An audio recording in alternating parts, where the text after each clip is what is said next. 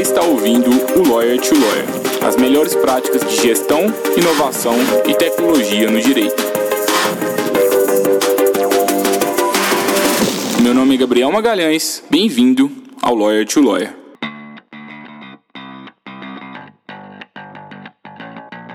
Esse podcast é oferecido pela Free Law, a forma mais segura para que o seu escritório de advocacia contrate advogados online e sob demanda. E eu sei que talvez você nunca pensou nessa possibilidade, mas agora você pode realizar parcerias com advogados especializados em qualquer área do direito, de acordo com a sua necessidade. É só entrar no site www.freelaw.work e enviar a descrição do serviço que precisa ser executado, as orientações, o prazo, e aí é só aguardar a mágica acontecer e você visualizar as propostas dos profissionais. Faça parte agora da nossa comunidade e aumente o portfólio de serviços jurídicos que o seu escritório oferece aos seus clientes. Olá, advogado, olá, advogada, seja bem-vindo a mais um Lawyer to Lawyer da Freeló. Hoje estamos aqui com um dos maiores nomes do Brasil no que se trata de tecnologia no direito. Estamos aqui com Cristiano Xavier, ele tem um dos maiores cases aí do Brasil. É, se você pesquisar pelo nome dele aí, você vai ver várias notícias de que ele ajudou aí a Localiza a economizar milhões de reais. E o Cristiano, além disso, ele é um dos cofundadores da Future Law, uma das empresas aí de educação que estão também liderando aí todo esse ecossistema. E ele também atua na área de legal design. Ele é um dos cofundadores do Legal Service Design. Até difícil de falar. o LSD.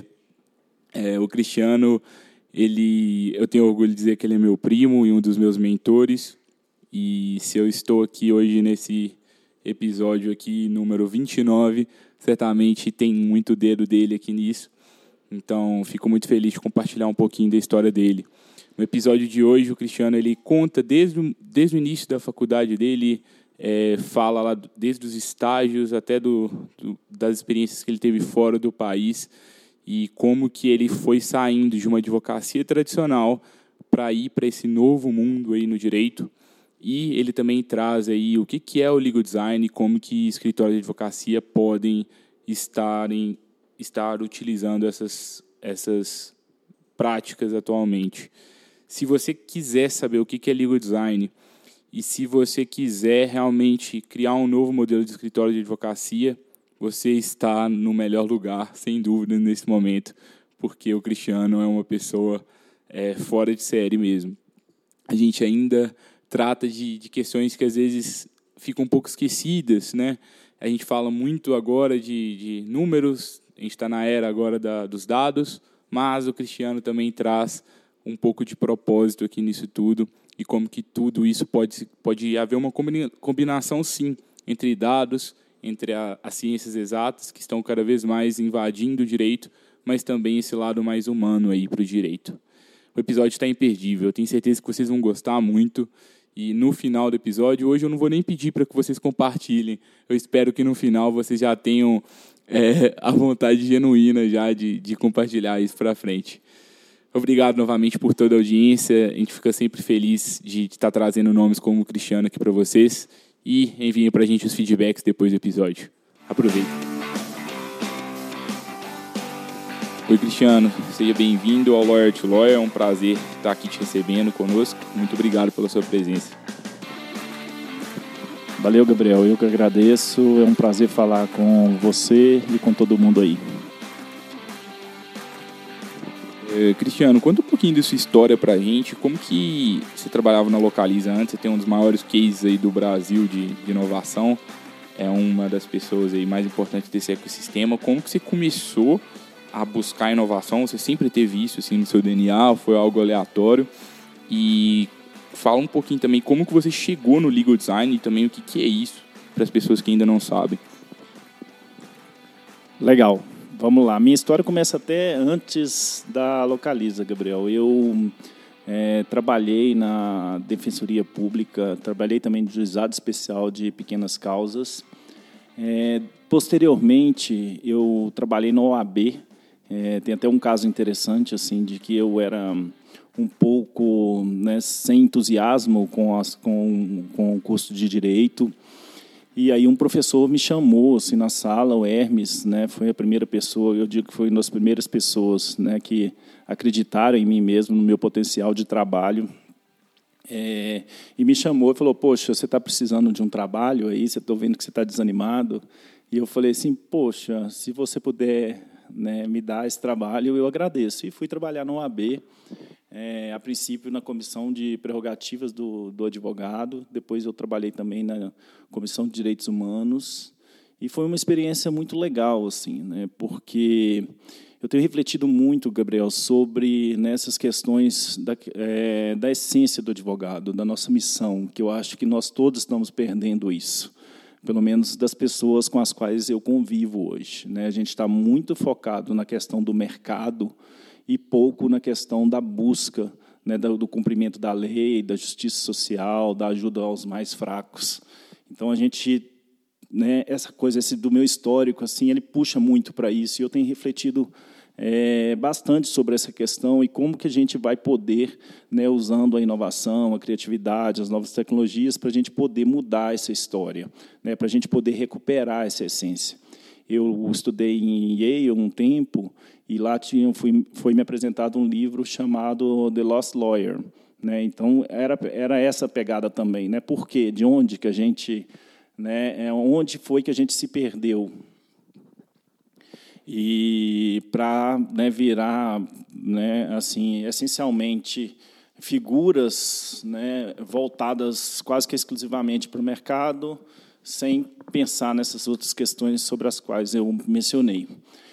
E isso tudo foi muito importante e é ainda né, essa essência né, na minha vida profissional. E certo é que eu fiquei lá nesse, né, na OAB, na Defensoria Pública e depois na e antes na, na no Juizado Especial, mas eu fui convidado para trabalhar no Azevedo Sete Advogados. Eu trabalhei no Azevedo Sete Advogados mais ou menos uns oito anos. É, foi uma grande escola para mim. Eu tenho uma grande admiração e carinho né, por esse escritório. Na época era o único escritório assim que fazia grandes operações. E eu lembro que eu entrando lá assim é, com um perfil completamente diferente das pessoas que estavam lá, mas com uma é, essência de muita luta. E fui trabalhando, praticamente abandonei a faculdade e só trabalhava. Assim, a gente trabalhava, e todo mundo lá trabalhava muito, assim, era muito mais né, focado naquelas questões do aprendizado, né, que hoje a gente chama é, né, de, de aprender fazendo, do que nas aulas. Né? Hoje está é, muito se tem falado sobre isso, mas na época é, a gente fazia isso assim naturalmente, né? sem precisar, sem ter essa ideia de que do, do aprender fazendo. E ficamos lá, assim, né? Fiquei lá na Azevedo 7, né? Esse período e trabalhei no contencioso civil. Depois eu fui para a parte trabalhar com contencioso tributário, depois que acabou virando, né? Ali a minha linha de de, de, atuação por muitos e muitos anos, com planejamento tributário, fiquei coordenador de due diligence da parte tributária. E chegou um período, assim, um período até que eu estava é, bem triste da minha vida, assim, é, e eu fui pedir para o Ordélio 7 um, para poder me arrumar uma experiência internacional. Eu queria sentir essa experiência. É, todo mundo, com, com a, das pessoas que, eu, que trabalhavam no ZV7, elas tinham oportunidade, é, pelo poder aquisitivo e tal, de ter ido fazer, né, estudado fora e trabalhado por um ano. Eu não tinha tido essa oportunidade. Naquela época, quando as pessoas iam, falavam assim, nossa, será que algum dia eu vou conseguir ir? E acabou que eu consegui ir, assim, fui trabalhar no escritório em Dallas, né, chamado Hands and Boone. É, o Ardélio conseguiu isso para mim e foi muito legal, assim, essa experiência lá fora. É, legal em dois sentidos, Gabriel. Assim, legal porque assim eu já estava em crise com a advocacia, porque eu nunca gostei mesmo de fato da prática, sabe, do ser advogado, de ter, fazer petições, de ficar sentado. Não sou uma pessoa de ficar sentado, sou uma pessoa de fazer, sabe, de realizar. Meu negócio é ação o tempo todo e gente. É, e aí ficar ali, eu e o computador, escrevendo peças, muitas vezes repetitivas, e aquilo me cansava e me causava uma angústia. E então eu fiz essa experiência lá fora, achei assim, poxa, vai ser legal demais. Assim, é lógico que todo aprendizado para quem já morou fora sabe que é um aprendizado tremendo, mas no, né, em termos lá da advocacia propriamente dita, eu falei, cara, eu não consigo fazer isso para o resto da vida. Assim, eu vou ficar muito deprimido se, se eu tiver que seguir essa linha. Assim. E aí, é, a partir disso, eu consegui voltar e eu tinha uma amiga, Cláudia Leão, assim, eu já tinha trabalhado prestado serviço para a Localize, ela me chamou para montar um departamento tributário é, ligado à diretoria financeira. E ali eu comecei na Localiza, pedi um tempo antes de voltar, né? Estava nos Estados Unidos, fui para a Europa, sempre gostei muito de arte. E aliás, acho que isso também faz toda a diferença, né? A gente pode falar sobre isso, sobre a questão da arte e criatividade, como que essas coisas estão intimamente ligadas, né? E a inovação também. Mas eu fui para a Europa, assim, visitar os museus, as feiras de arte, sabe, entender um pouco da cultura é, europeia e foi muito importante assim passar um período é, posterior né, na, na, Inglaterra que eu fiquei e mais visitando os outros países. Quando eu voltei a gente montou esse departamento. É, eu trouxe né, a Luísa Carneiro que trabalhou comigo era estagiária começou a trabalhar comigo para montar esse departamento e a gente começou a ter sucessos assim então, fomos trabalhando e tal, até que um belo dia chegou lá, a, a, teve a crise de 2008 e todas as empresas do Brasil passaram por um processo de redução de custos, melhoria de processo de gestão, e a Localiza tinha contratado a Falcone para fazer uma reestruturação é, na empresa inteira, né, voltado principalmente para, para as questões de redução de custo. E ali eu apresentei um projeto de internalização dos processos tributários. Né? Foi meu primeiro projeto e estava com o escritório terceirizado. A gente trouxe, é, eu trouxe também o Luiz Massara na época, que cuidava dessas causas e que ficou ali responsável por produzir. E a gente teve uma economia de 1 milhão 360 mil reais assim no primeiro ano. Isso abriu as portas né, para vários outros projetos. Hoje na consultoria é, para empresas e departamentos jurídicos, eu digo para as pessoas: tragam é, dinheiro primeiro, sabe? coloquem dinheiro na mesa, assim, porque é, você vai conseguir né, convencer é, todas as outras, né, o board da empresa, né, as diretorias, os sócios, os escritórios, sabe que aquilo vale a pena ser investido em algumas coisas, em algumas práticas inovadoras. Depois você faz outros projetos, porque, como a gente estava falando aqui há pouco, assim, é, o mundo jurídico ainda é muito conservador e assim não tem tanta aceitação, está melhorando muito, mas não tem, não aceita tanto né, as práticas inovadoras. Então, é, a gente é quase que um, né, que somos os evangelistas aí de ficar tentando né, difundir a necessidade dessa mudança, principalmente frente aos riscos que a gente vê né, que estão chegando. É, obviamente, não é aquela coisa que todo mundo fala de ah, amanhã o advogado vai acabar, vai ser substituído por, por robô. É, assim, muito antes, né, pelo contrário, assim, não, tem, não vai acabar, aliás, vai ser cada vez mais valorizado mas tem algumas ameaças, algumas mudanças, né, principalmente na questão das atividades mais operacionais, que essas sim é, deixarão de existir, e aí tem uma dificuldade dos, né, dos estagiários e advogados é, júniores, como é que eles vão trabalhar ali naquela base no começo, assim, para poder se tornarem advogados mais experientes e poderem de fato trabalhar na economia é, digital. Mas tem outras ameaças, por exemplo, os escritórios, né, como o surgimento e fortalecimento das Alternative Legal Service Providers, que são serviços jurídicos é, é, alternativos que ganha força, essa força no mundo inteiro, que já tem, por exemplo, como a, as próprias Big Four, que já vem tomando cada vez mais né, parte do serviço jurídico que antes é, eram feitos realizados pelo, pelos escritórios.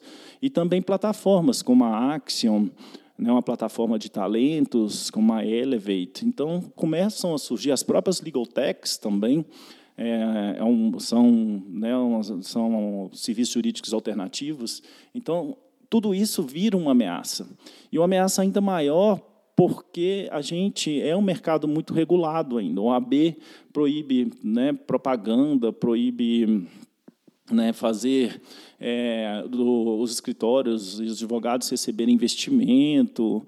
Então, uma série de limitações. Então, como competir né, com plataformas e empresas hoje que, que, exercem serviços jurídicos e que estão recebendo aportes né, de milhões de dólares para investir é, em inteligência artificial, por exemplo, se você não pode receber um investimento. Então, isso tudo né, tem uma ameaça que é regulatória nossa, que a gente tem que começar a dialogar com a nossa, né, com a nossa comunidade, com o nosso órgão de classe nesse sentido, porque senão né, vai ficar né, muito difícil essa, essa competição. E também, é, a interna, para os escritórios, por exemplo, tem uma questão que é a, a internalização do, das atividades jurídicas, que virou uma constante e vem se acelerando também. Veio um diretor, vice-presidente da DHL, aqui há um, um ano, dois anos, e ele mostrou esse gráfico de contratação de advogados por empresa, governo e escritórios. Assim, de empresa, ele é muito maior no mundo. Então, a gente vê que essa é uma tendência. E quando eu converso com algumas pessoas, assim, elas falam: "Não, esse movimento já aconteceu, ele é cíclico". Eu falei: "Cara, mas era de outra época. Hoje, é, com as novas tecnologias, eu não sei se esse movimento vai ser cíclico. Aliás, ninguém sabe o que, que vai acontecer. Você imaginar daqui, você imaginar o que, que era o mundo do direito, né, Gabriel, há três anos atrás e o que é hoje, e com essa e o que vai acontecer em três, cinco anos, né, com, com a chegada do 5G, por exemplo, com a lei de Moore, né, assim explodindo aí, como é que gente, o que, que vai virar, o que, que vão ser, né? Todos os serviços, não só os serviços jurídicos, para onde a gente vai caminhar. Bom, voltando lá à localiza, assim, é, só fazendo esse parênteses aí, é, então. Desculpa te interromper, Cristiano, mas assim, é, te escutando, uma questão que eu queria destacar é assim, que o mundo mudou muito nos últimos anos, só que tem advogado que não percebeu isso. Tem advogado que tem 20, tem 30 anos que está advogando da mesma forma, né? E eu acho que um, quando a gente escuta a trajetória sua, que você contou até então, a gente já tem vários exemplos de reinvenção, né? Começou na defensoria, depois mudou para o AB, depois para o escritório de advocacia, foi para fora buscar experiências, foi para o departamento jurídico e agora aí que você vai contar para a gente da, da, trajetória do legal design e sempre se atentando às novas questões, né? 5G, será que isso tem relação com a advocacia? Nenhum, aparentemente. Mas, poxa, se a gente ficar cego a essas mudanças, talvez a gente vai ser engolido por essas outras empresas. Então, tem Lotex recebendo aporte milionário e tem escritório que nem sabe o que é Lotec e também não está é, analisando esses aportes que estão acontecendo, só que podem ser algumas dessas Lotecs que ou vão aumentar o seu diferencial competitivo ou vão aumentar o diferencial competitivo do seu concorrente, por exemplo. Interessantíssimo, porque eu estou lendo um livro agora do Humberto Mariotti, chama Desafio da Incerteza. Aliás, estou indicando esse livro para todo mundo. E tem uma parte que ele fala assim: todo mundo quer criatividade, todo mundo quer inovação, todo mundo quer democracia, mas isso tudo é muito difícil, porque no final, sabe, as pessoas querem segurança, elas querem metas, sabe, elas querem previsibilidade o medo de mudança é muito grande e tem um preço a se pagar. Né? Tem um preço na, em ser criativo, em inovar, né? porque isso remete, Gabriel, tem feito essa reflexão assim, é, a escassez. Vamos pensar, é, por exemplo, na, nos povos periféricos, que são criativos por natureza, mas são criativos por necessidade. Não é verdade? E também, se você pensar assim, é, que a criatividade ela também te, está intimamente ligada às questões da liberdade. E, e, ser livre dói também. Ser livre ele é, está relacionado com a questão do autoconhecimento, sabe? Quem já passou por um processo de análise sabe o que é isso, né? Esse processo de autoconhecimento. Ele também exige um investimento, né? De interação, percepção, é, experiência, tempo, dinheiro com as artes. É, você tem que investir muito em arte, em cultura, música, teatro, cinema. É, então, exige-se muito, sabe? Assim, às vezes eu fico vendo as pessoas falando sobre criatividade inovação, falando assim, meu Deus, porque, sabe, é muito mais do que isso. Não é comprando o livro Oito Passos para se tornar criativo que você vai se tornar criativo, ou os Dez Passos para inovar, é, ou então fazer o curso da moda. Assim, tem muito mais coisa do que isso.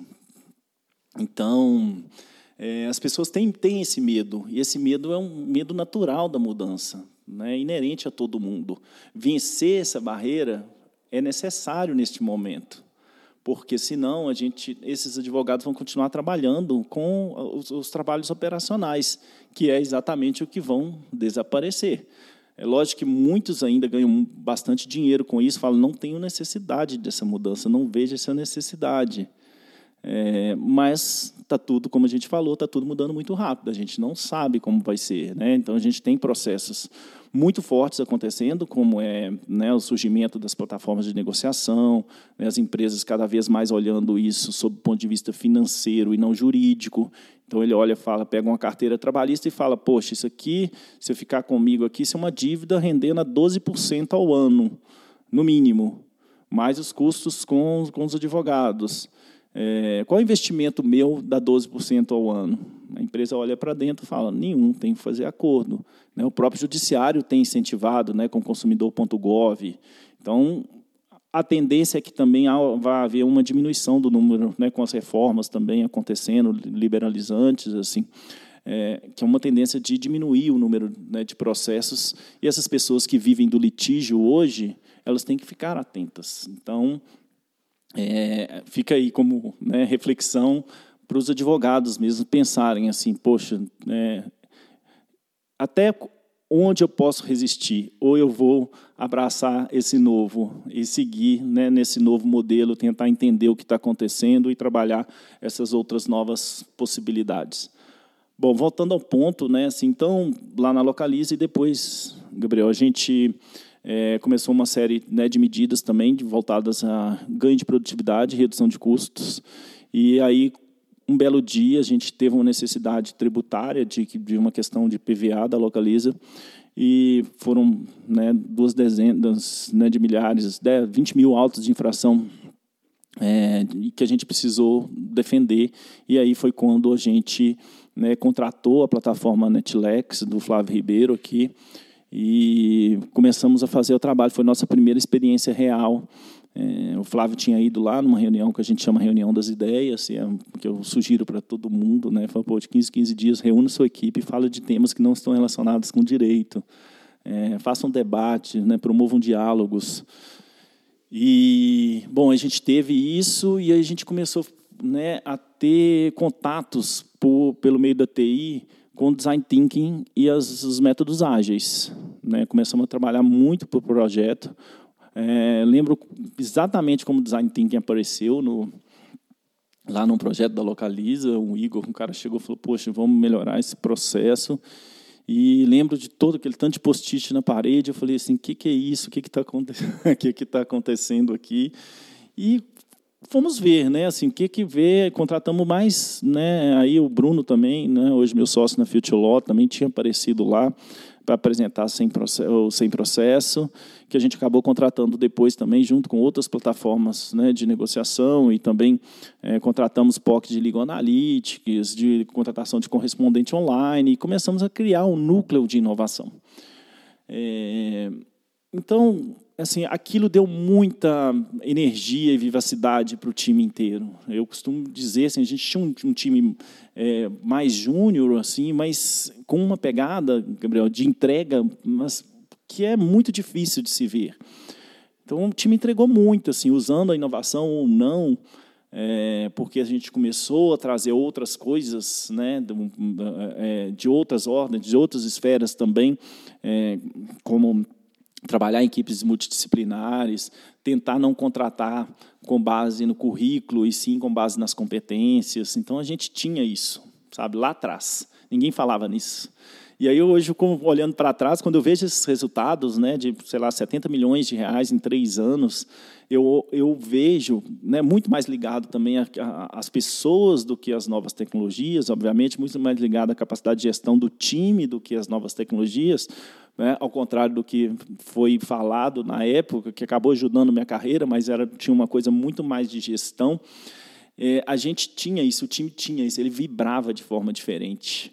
É, tanto é que foi uma experiência transformadora para todo mundo, né? que hoje muitos não estão lá mais, né? É, acho que a maioria não está, é, mas foi muito legal, assim, foi transformadora. E ali naquela pegada assim de, de as pessoas começaram o Bruno né me colocou falou as 10 pessoas que vão mudar tinha ele tinha começou a fundar a B2L começou a ter uma influência né grande no país no mundo da inovação e falou assim aí ele escreveu um artigo fala as 10 as 10 pessoas que vão mudar o mundo do direito e eu era uma delas. E aí as começou a falar poxa localiza tem um case foi o primeiro case do Brasil assim estruturado né ainda que não totalmente estruturado de inovação e o Bruno trouxe, né, falou, falando isso, e as pessoas, as empresas começaram aí até a Localiza, né, ver o que, que estava acontecendo. Eu recebia gente lá do, de todas, de grandes empresas, só pô, deixa eu ver e tal, o que, que é isso. E, ao mesmo tempo, fui chamado para fazer palestras pelo país todo. E comecei com essa coisa de, né, de fazer essas palestras.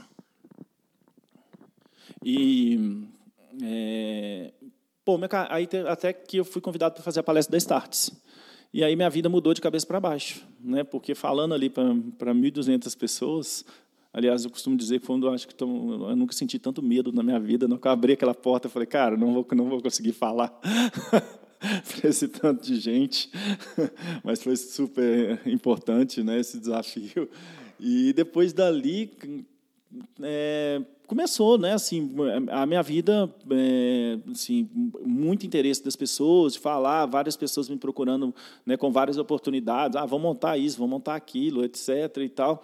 E quando chegou em agosto de 2017, só uma coisa, Cristiano, desculpa te interromper, porque eu estava na plateia, né?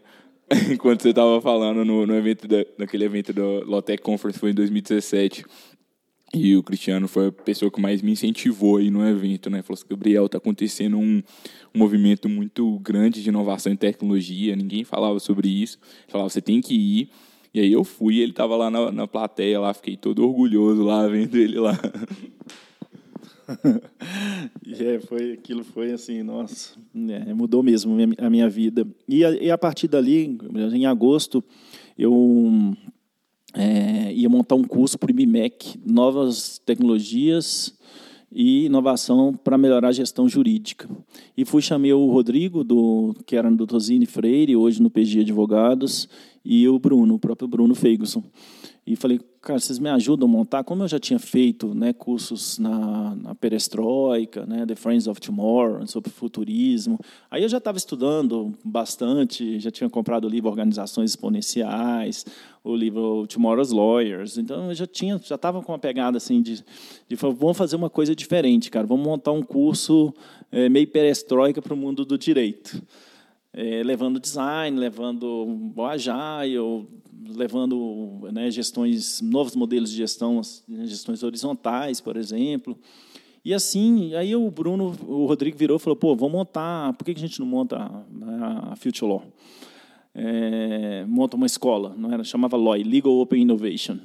falei, cara, vamos montar, beleza, né? Daqui a dois, três meses eu é, vou sair do Localiza e vamos embora, cara. O momento é esse. É, e, e, aí, uma semana depois, o Bruno falou, o Bruno sempre qualquer coisa ele ele anima também, né? Assim, o Bruno é muito para frente, assim, sempre ligado, né, querer investir e, e, criar as coisas e montar as coisas. E só que o, o, Rodrigo desistiu em duas semanas e o Bruno me apresentou o Alexandre Zavaglia, né, o Ale. E aí a gente foi lá, falou, cara, tem um cara da educação, vai ajudar a gente, tem um curso já de ciência de dados aplicado ao direito, e vamos lá conversar com ele. E a gente foi conversar com ele. Ali mesmo, né, a gente, é, o próprio Ale deu a ideia, pô, vamos chamar de Future Law, vamos montar e tal, a gente montou.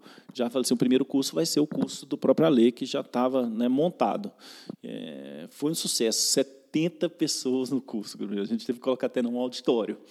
E aí eu, assim, eu indiquei né, para esse curso um cara do Serasa Experience, o Marcelo Pimenta, que foi, né, começou a levar o negócio do dado. É, e a Denise Heller, né, mineira aqui de BH, é, craque, assim, minha, minha amiga, que é, levou o design, fez uma jornada ali de customer, de, de, de customer experience.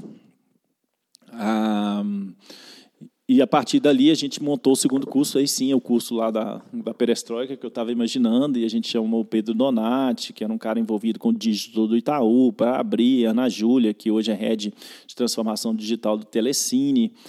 É, então, para falar de né, gestões baseada no livro Reinventando as Organizações, do Frederic Laloux, é, para falar de gestões horizontais, né, de autogestão, de integralidade, de senso de propósito. Levamos o Alberto Campos, VP do Serasa Experience, para falar de métodos ágeis, mentalidade ágil. E a própria Denise Heller também foi, fez uma jornada. Foi um curso maravilhoso. Assim. Foi, foi, uma mudança para. Porque assim, também a gente estava incubado no IDP, porque o Alexandre era diretor do IDP. Foi o primeiro curso fora do IDP, dentro de um coworking. Foi maravilhoso. Assim, as pessoas que passaram por ali, passaram por esse curso, falaram: que é isso? Que não imaginavam que isso pudesse acontecer. E daí ali a gente lançou a Future né, Gabriel, virou um sucesso que é hoje.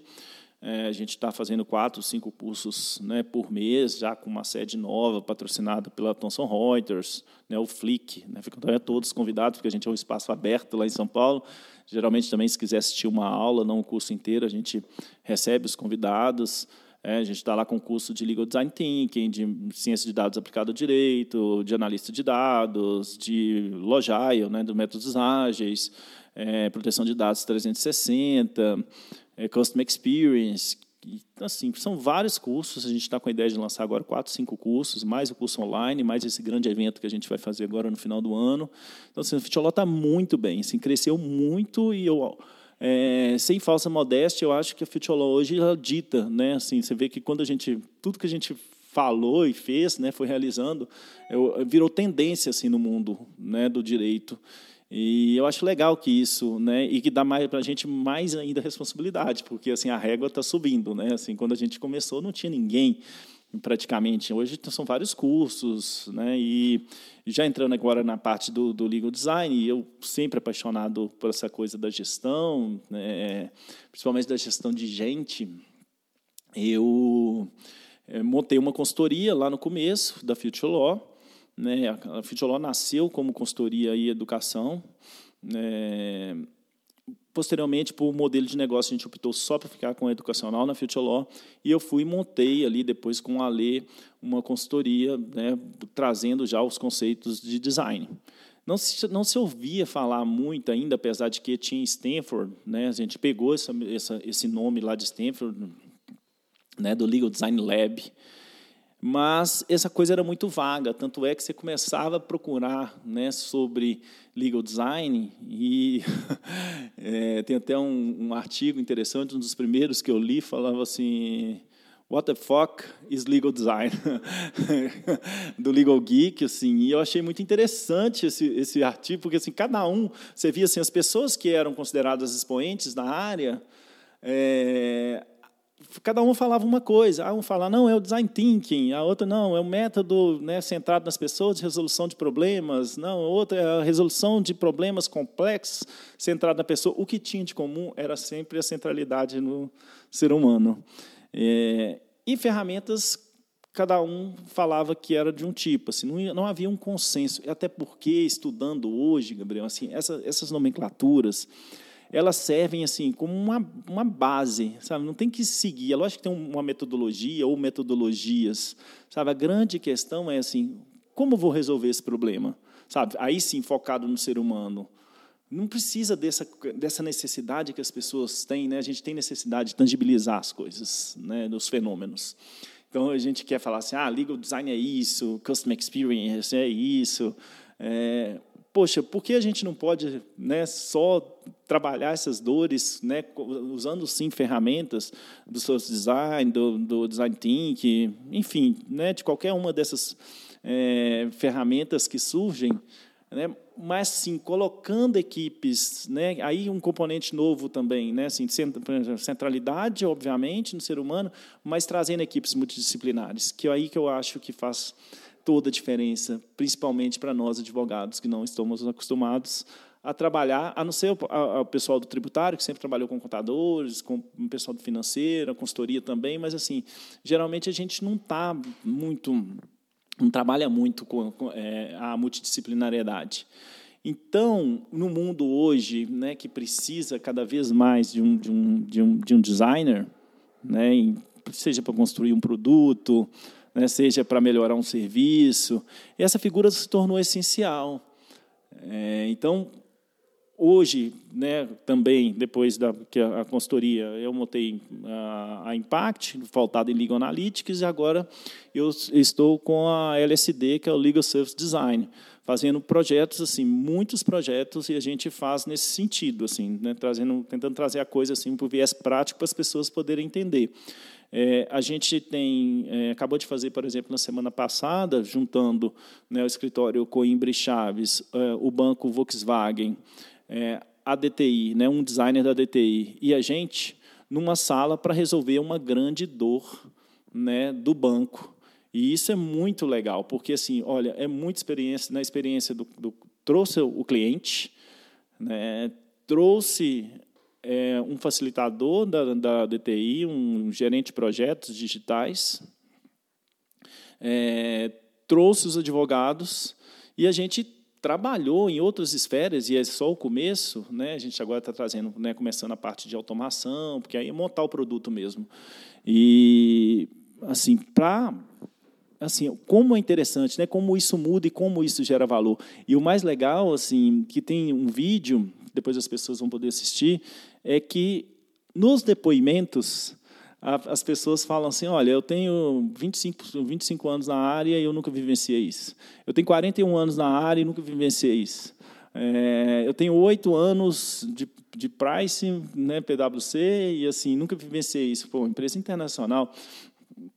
E, assim, outros cases também, aí trazendo, que aí o legal design ele virou, ele tem várias ramificações, por exemplo, como o próprio Visual Law, né, tem esse desenvolvimento de produto, a gente já fez, por exemplo, na Thyssen, na Centauro, reestruturação inteira do, do, do, do departamento, né? como a gente chama de plano de inovação, usando, foi muito legal, Gabriel, porque a gente usou toys, né? bonequinhos de brinquedos né? de todas as idades, é, e ali as pessoas construíam, chamava storytelling, é, construíam, é, a Denise Heller trouxe isso para a gente, me ajudou a montar esse plano né, de inovação, e ali a gente usava, e as, e as pessoas montavam a área ali, é, como ela era, e com todos os seus problemas, todas as suas dores.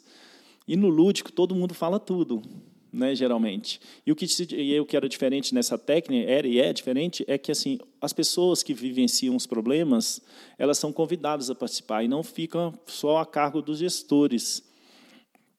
Então, é, todo mundo falava os problemas, depois tirava esse papel e colocava um outro assim, e falava assim, agora desenha com os bonecos como é que seria um mundo ideal.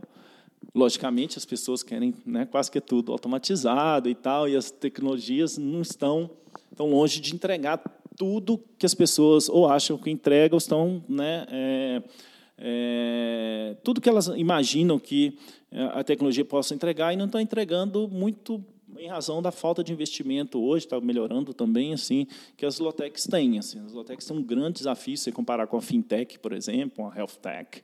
Assim, essas empresas recebem hoje muitos aportes né, até bilionários em comparação, você pegar em comparação dos investimentos hoje em Lotec são muito baixos. Então, assim, quanto menos investimento, menos a capacidade de se desenvolver, embora já tenha se desenvolvido muitíssimo. É, então a gente faz esses, né, a gente fez esses trabalhos, depois entra numa fase de aprofundamento e tal, usando também né, o, o tanto esse técnica que chama problem frame, como também uma consultoria tradicional, como também ali aplicando alguma né, Lotec no meio do caminho para automatizar algum processo ou no final para automatizar as próprias né, petições, fazer trabalho de legal analytics etc. Usamos também para fazer os, o, o Legal Analytics, né, que é captura de Big Data, geralmente a gente né, compra dados, coloca isso num planilhão, junta, faz a comparação com os dados da, da, da organização, e ali a gente extrai insights para as pessoas, para as empresas poderem fazer os preventivos, né? Para fazer, é, então ali, para na próxima geração de processos não, não, não existir essa, essa nova geração de processos, na verdade. Então você começa a criar ali o que, que é, quais são os seus problemas, né? quais são as causas raiz de todos os seus problemas e quanto que você vai gastar em cada, né, em cada causa raiz dessa. E ali dali para frente a gente constrói o preventivo e para trás a gente faz né, um trabalho de negociação do passivo, que gerando muito valor. É, outro tipo de trabalho que a gente está fazendo, e eu também usando o design, é legal branding, né, que é um, também uma carência grande do, do, do, dos escritórios de advocacia, a própria gestão de mídias e produção de conteúdos, né, é, principalmente em razão dessa proibição da OAB, assim, tem um limite né, que é difícil ali de você é, né, de trabalhar com isso. É, tem também trabalhos de Customer Experience, que eu acho que vai ser né, a próxima onda de todos os escritórios departamentos jurídicos, porque vem uma coisa né, dessa interação de tentar entender, de não construir como é feito atualmente, assim as coisas de é, dentro para fora, assim, de olhar para os seus processos de gestão e trabalhar neles e depois tentar buscar o cliente. Falar, eu trabalho assim, eu faço meu documento dessa forma e é isso aqui. E sim, eu gastando muitas vezes recursos desnecessários, porque muitas vezes os clientes não querem aquilo. Então a gente faz esse trabalho de tentar entender essa jornada do cliente, né, com todos os touch points, né, como é que ele é né, atendido, como é que ele, a, a experiência dele né, é, é percebida dentro da organização. Então é, a gente né, tem trabalhado, feito trabalhos nesse sentido de tentar entender quem é esse cliente. Primeira coisa, quem é esse cliente? Quem é esse cliente? É, será que um cliente, né, vamos supor que é um, escritório que atende mineradora, plano de saúde e tal, será que é o mesmo é, perfil? Será que eles querem receber a mesma coisa? Quem é o comprador de serviços jurídicos? É os suprimentos? É o diretor jurídico? É o CEO? É o CFO? Quem que é o comprador? Então a gente começa a trabalhar essas personas, é, como a gente fez trabalho também de entender a persona juiz, né? O que é esse juiz também, né? Um trabalho de visual assim, o que que ele que ele quer receber essa petição como? Como é que a gente facilitaria o trabalho dele?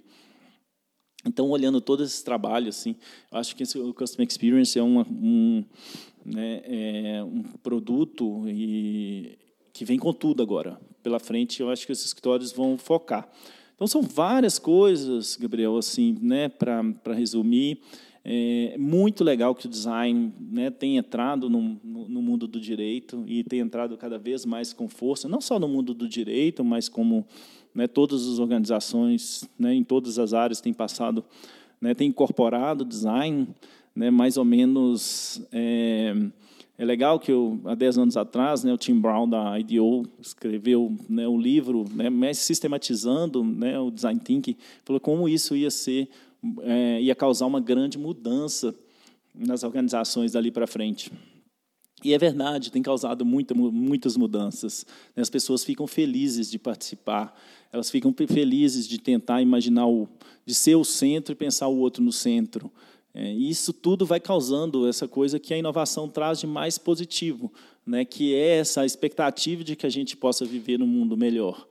É porque é, hoje, né, com essa, com, como a gente tem vivido, né, um mundo muito conflituoso e cada vez mais dividido, né, essa tem a, a, a, nossa grande esperança, né, além de ser as novas gerações, é esse novo tipo de trabalho, sabe, que novo que traz as pessoas para né, para realizarem algo que façam sentido para elas e para e a comunidade, né, e para o mundo, né, como a gente vai melhorar as grandes questões do mundo. E o design vem para isso, sabe? E a gente, como né, é, é, pessoas do mundo do direito, a gente tem que usar isso é, para as questões de como a gente vai promover né, essa justiça social, como é que a gente vai olhar para essas pessoas, porque é legal você, a gente, né, obviamente, trabalhar em, nas grandes organizações, nas grandes empresas, grandes escritórios, fazer todo esse tipo de trabalho, mas assim fica a pergunta seguinte, sempre essa coisa assim de como é que a gente vai melhorar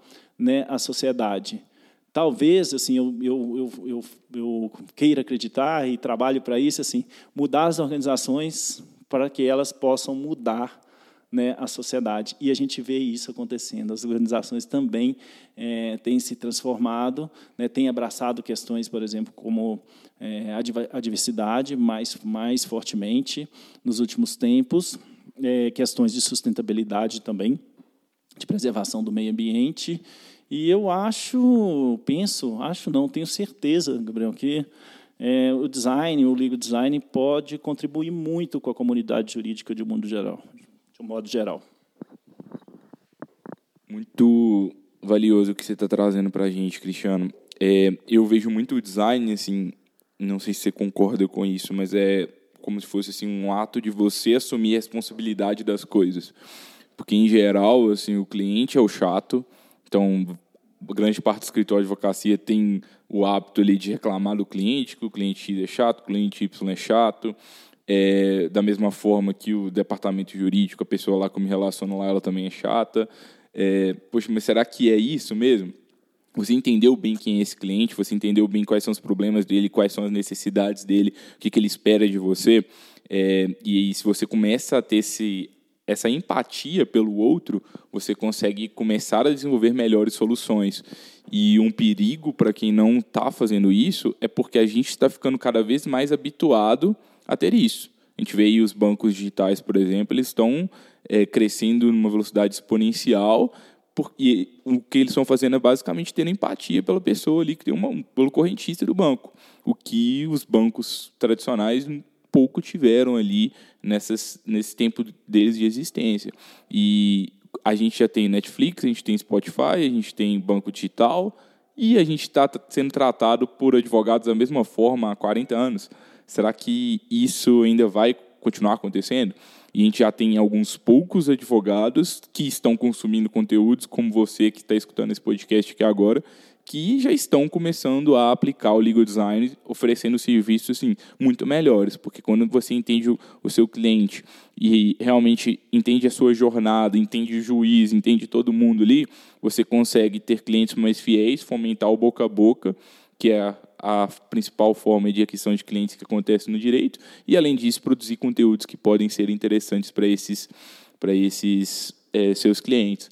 E então assim tem várias ferramentas avançadas, né, como o Cristiano trouxe para a gente, Legal Analytics, é, você pode buscar Lotec, você pode buscar automação de documentos, resolução de disputas online, é, tudo depende, eu acho, muito do de você entender seu cliente, entender seus maiores problemas, mas é, acho que a mensagem central é, é isso é empatia, né, pelo, pelo outro ali, né? não sei se você concorda com isso. Não, concordo totalmente. Assim, eu, é, a questão da escuta, né? Tudo se resume a escuta, né, Gabriel? Assim, no final das contas, né, a gente escuta pouco. É, a gente fala muito e escuta pouco. E escutar tem muito a ver com essa questão da empatia, né, que é a escutativa. O que, que é isso? Qual que é o desejo do outro? É, isso é um, talvez uma das coisas mais importantes.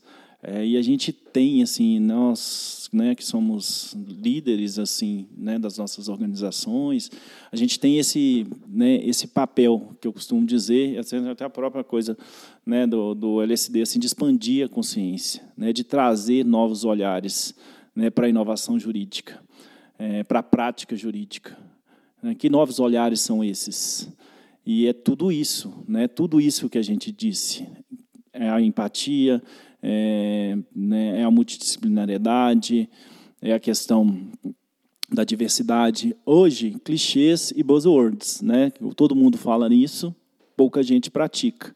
Quando você chegou, né, a gente estava conversando em off aqui, eu falei, cara, hoje a gente está promovendo o que a gente chama de inovação aplicada ou inovação sem espuma, porque tem muita gente falando, sabe, pouca gente aplicando. É, muita gente falando de diversidade, mas na hora que você vê a equipe, elas não são diversas. Então, é um próprio entendimento, sabe? Esse, é ter esse novo olhar, é, mas mais do que isso, é começar a agir, sabe? A agir nessa mudança. E isso é muito difícil, porque o que a gente falou também, Gabriel, assim, dessa resistência a esse novo. Então, assim, esse medo, e o medo paralisa. Só que agora é hora, sabe, de atravessar esse fantasma, sabe? Atravessar esse fantasma e abraçar esse novo mundo, sabe? A gente precisa de pessoas, né, dos advogados, de, é, cada vez mais, assim, sabe, engajados é, na questão da melhoria né, da, das condições de vida da população de um, de um modo geral, principalmente aqui no país, né, onde a gente está vivendo uma realidade a gente vive essa uma realidade né, de, de crises né, políticas e política e econômica há muito tempo. Então, que tem causado efeitos né, de, de, de divisão da sociedade, e a gente precisa, sabe, trabalhar esse novo. A gente precisa trabalhar esse novo. A gente precisa estar engajado. A gente precisa ajudar o judiciário é, de alguma forma, sabe? A gente precisa dialogar é, né, com o CNJ, com os ministros, com os desembargadores, sabe, com quem controla a justiça, é, para elas, por exemplo, poderem organizar, né, para os tribunais poderem organizar os seus dados, para as pessoas poderem é, tentar de alguma maneira né, contribuir com, os, com o conhecimento que elas têm, né, para gerar para a gente ter uma justiça menos litigante e mais produtiva e mais atenta, né, com mais empatia pela, pelo, né, pelo ser humano. Então, é isso, assim. Eu acho que né, é, eu, eu tenho uma visão muito otimista, Gabriel, sabe, assim, que às vezes me atrapalha um pouco, mas muito otimista com relação, sabe, a nova, às novas gerações. Eu estava né, fazendo uma palestra agora sexta-feira passada na Federal e antes de falar eu pedi para ouvir as pessoas, assim.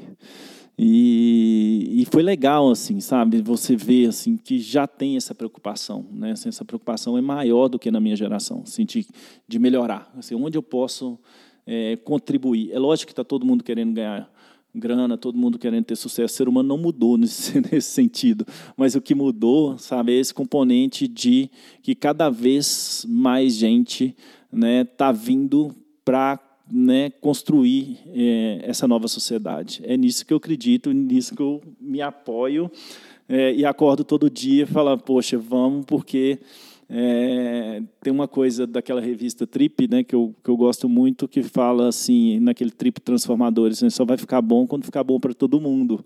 E eu acho que a gente tem que, que ir nesse caminho, assim, poxa, vamos fazer ficar bom para todo mundo. Legal, a gente começou lá no início, né, você contando um pouquinho de como que foi para você implementar as mudanças, né, e você deu a dica de primeiro mostra o dinheiro, mostra o resultado em dinheiro para a empresa, que aos poucos você vai ganhando mais responsabilidades, mais confiança para tocar novos projetos com inovação. E a gente acaba aqui o podcast falando muito de propósito, falando de arte, de cultura e como que essas coisas se misturam. Né? Não significa que para que você é, tenha bons resultados em dinheiro, você precisa de é, esquecer o seu propósito. Talvez, pelo contrário, se você tem um propósito bem definido, tem claro tudo isso, fica mais fácil de você sentir empatia pelo outro e, naturalmente, conseguir é, buscar as melhores soluções para para aumentar a eficiência aí do seu escritório, do seu departamento jurídico. E para a gente encerrar, Cristiano, você é um professor, né? Então, ao longo do, do, do episódio aqui de hoje, essa história já é muito rica, você trouxe muitos conceitos muito avançados em alguns pontos. É, e muitos conceitos, é, talvez, distantes para um escritório que está começando agora, assim, tipo Legal Analytics. É, queria, eu tenho duas perguntas, assim, para o escritório que ainda não tem uma estrutura assim grande de uma localiza, de um escritório de grande porte, às vezes um escritório pequeno assim. O que, você acha que esse escritório poderia estar tá fazendo amanhã? É, tem alguma tecnologia que você indicaria ele? E o segundo ponto, se você voltasse lá atrás, quando você era advogado, lá do Azevedo 7, o que, que você faria diferente? Assim? O que, que você diria para um advogado que está numa carreira tradicional? Difícil, hein? É, para o escritório que está começando, Gabriel, assim, principalmente para os, né, o, o, escritório é composto, né, de, obviamente, de pessoas. Para essas pessoas, eu costumo dizer o que eu dizia para o meu, meu time lá, que assim, a, antes de qualquer coisa, assim, expanda o seu olhar, expanda a sua consciência, procure, né, coisas que agreguem, assim, é, como por exemplo, a gente falou aqui da questão da arte. Então, assim, consumam literatura, né, consumam bons filmes, né, dos bons diretores de cinema, boa música, né, teatro.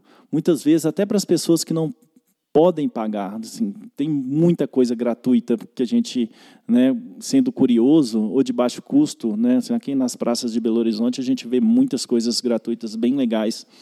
É, então, assim, abracem isso, sabe? Abracem esse novo. É, cursos online né, gratuitos, podcasts, né, como o seu, como o da Freelaw é, conteúdo né, da Freeló, da B2L, tem muita gente produzido, né, o, o próprio Ligo SD também. É, a gente tem conteúdo, produzido artigos. Então, assim, tem muita coisa para ser consumida. A primeira coisa é, é assim, aprender. Né? Aquela coisa que o Alvin Toffler fala, né? aprender, é, desaprender e aprender de novo. Então, esse é o primeiro ponto. Assim, vamos adquirir conhecimento partindo disso, de expansão do olhar, e depois também né, uma mistura aí com as questões é, do entendimento do que é a inovação do, no, no, direito, é, do que a, a, quais os impactos que as novas tecnologias podem trazer né, para a carreira e para o escritório.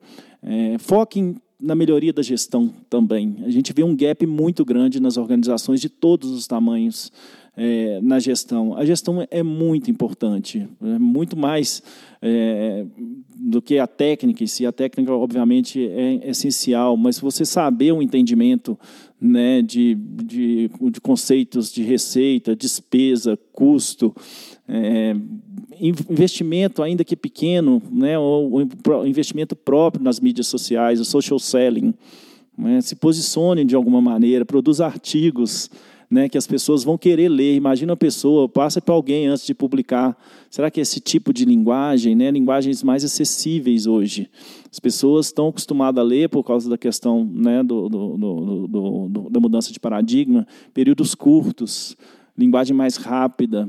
Então, comecem a produzir esse tipo de, de conteúdo para o escritório. Cuidem das pessoas, né? cuidem das pessoas, que a gente chama de employee experience, né? experiência do empregado. Que tipo, como que você está trazendo essas pessoas para né, junto com você? É, o que você está passando para elas é verdadeiro ou não é verdadeiro? Sabe, elas vão virar sócios de fato ou não vão virar sócios? Isso é só um discurso sabe? Ou elas falam que, olha, não vai virar sócio, mas você, eu vou te dar toda a oportunidade de você ser um belo advogado, de você cumprir o seu propósito.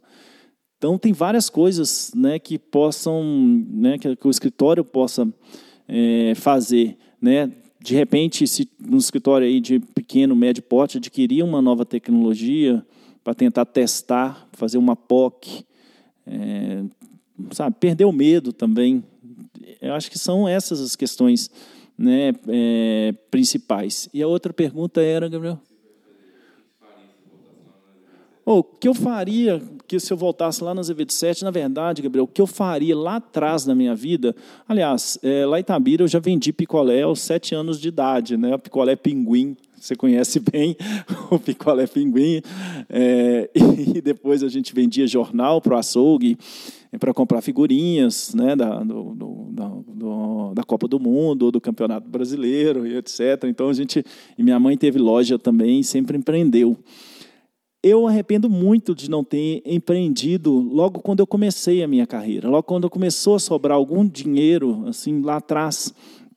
E depois eu passei a aconselhar isso às pessoas né, na, na, na localiza. Cara, empreenda, assim, empreendam, assim, não, não tem um plano B sempre tem um plano B, porque o empreendimento, o empreendedorismo, ele traz coisas, Gabriel, assim, que a gente que ajudam muito a melhorar a própria carreira, mesmo que você seja né, né um empregado a vida inteira, o que eu não acredito, né, que eu acho que a sociedade vai mudar e as pessoas vão ser convidadas a trabalhar com projetos e o, e o tipo de né, um emprego como a gente vê não vai não vai existir mais é, até por isso, mas assim, é, comecem né, assim, a,